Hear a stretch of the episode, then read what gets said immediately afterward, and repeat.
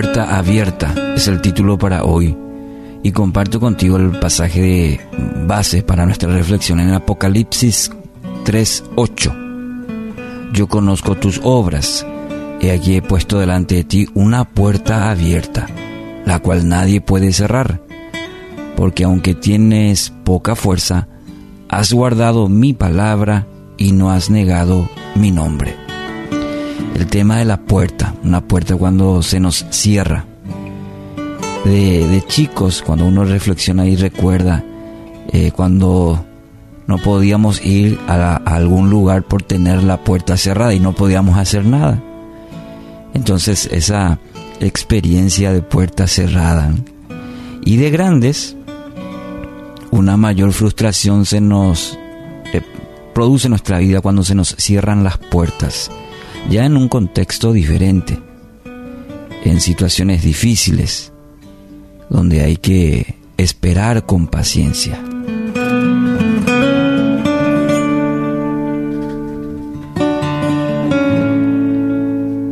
Es muy fácil escuchar a las personas decir, eh, no se me abre ninguna puerta, o esta puerta se me cerró, o incluso dicen, todas las puertas se me cierran. Ya escuchó esta expresión, ¿verdad? Dando esa idea de que eh, ya no hay solución en la cual uno abrigaba cierta esperanza. Y esto mayormente deja una, diríamos, una frustración en nuestra vida, cuando se nos cierran las puertas. En nuestro texto de hoy tenemos al apóstol Juan con este mensaje a la iglesia de Filadelfia. Y son palabras alentadoras que también son para nosotros en este tiempo. Lo primero que afirma es que Dios conoce nuestras obras. Conoce nuestras obras. Y no hay mejor estímulo, eh, aliento, el hecho de saber que Dios conoce nuestras vidas. Conoce todo el esfuerzo. Conoce también la frustración, conoce el temor, la angustia que atravesamos. Él conoce toda nuestra vida. Y es importante recordar y saber esto porque muchas veces tenemos ese sentimiento, nadie conoce lo que estoy pasando. A veces esa frustración, ese pensamiento que Satanás también alimenta, de decir, nadie luego se interesa por mí. Nadie sabe todo el dolor que estoy atravesando. Y aquí dice, Dios conoce nuestras obras, Dios conoce todo, todo, todo de vos.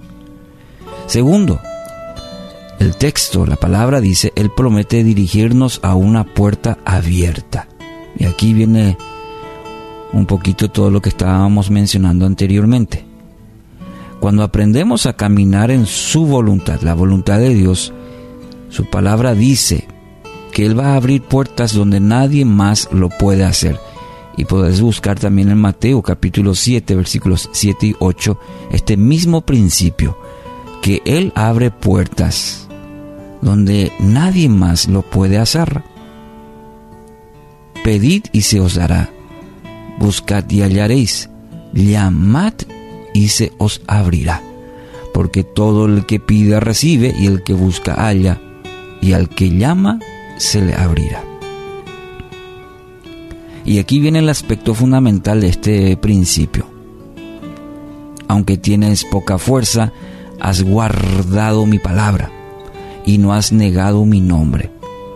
Esta es una parte fundamental de, todo el texto que acabamos de leer. Esta es la, aquí está la base. Es decir, aunque vinieron los momentos difíciles, como el cansancio espiritual y quizás a punto de tirar la toalla, este ha guardado la palabra de Dios. Fue su roca firme.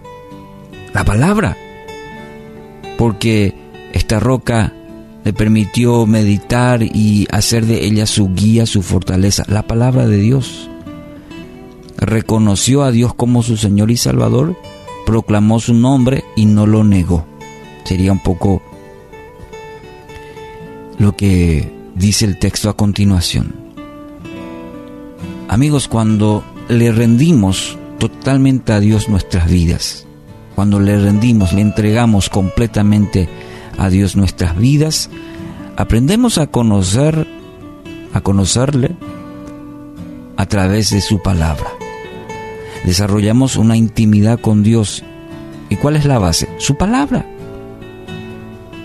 Por eso el, apóstol Juan puede decir, he puesto delante de ti una, una puerta abierta, aunque tienes poca fuerza, has guardado mi palabra. Y radiografía, lo que muchas veces nos pasa en la vida, poca fuerza, poca motivación, ya sin ganas, pero ahí está, estudiando, meditando, encontrando en la palabra la fortaleza que necesita. Y eso le ha ayudado a, no renunciar, a no tirar la, toalla como ya lo dijimos. Entonces, este es un principio muy importante. Quizás usted está, está atravesando este, eh, este valle justamente, este tiempo de querer renunciar, de poca fuerza, porque no encuentra ninguna puerta abierta. Entonces rinda, ríndase totalmente a Dios y aprenda a conocerla a través de su palabra, desarrollar esa intimidad con Él. Él hace su obra maravillosa y va a abrir puertas de bendición sobre su vida. Así que ánimo, no renuncie. Hoy Dios te dice, yo soy la puerta, el que por mí entrare será salvo. Juan 19. ¿Entiende esta promesa? Yo soy la puerta, te dice Dios. El que por mí entrare será salvo. Obtendrás esa salvación, la más maravillosa que es la salvación en Cristo, la vida eterna, la vida de propósito que Él ofrece, una vida abundante como dice su palabra. Entonces, mi querido, querida, Él es tu puerta de salvación. Yo soy la puerta. Así que con esta, esta afirmación de la palabra puedas decir, Señor, en esta mañana te recibo como mi Señor, mi Salvador, mi único y suficiente, y reconozco que tú eres mi puerta.